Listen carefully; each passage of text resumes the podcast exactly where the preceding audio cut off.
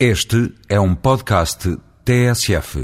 Neste retomar das crónicas semanais na TSF, começo por saudar todos aqueles que nos ouvem. Um tema muito importante para Portugal é o do acordo ortográfico. A expressão parece distante, mas respeita a língua que falam milhões de pessoas. Como Secretário de Estado da Cultura, assinei em 1990, no Palácio da Ajuda, acordo ortográfico os ministros da Cultura ou da Educação dos outros países integrantes da CPLP, a Comunidade dos Países de Língua Oficial Portuguesa.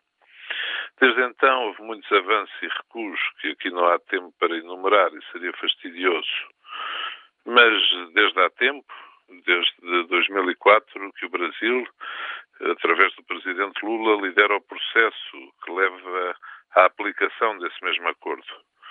Agora é fazer um compasso de espera, por razões que não são suficientemente conhecidas.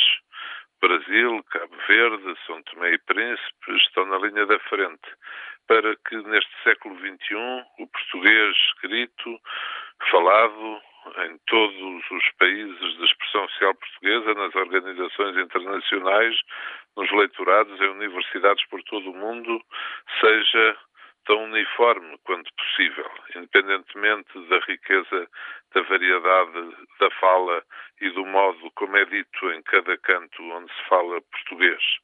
Cavaco Silva, quando fui secretário da Cultura, fez-me ver a importância de conseguir levar à prática esse acordo. O que faltará agora para que Portugal se junte a essa equipa que fala português e consiga alcançar este objetivo tão importante.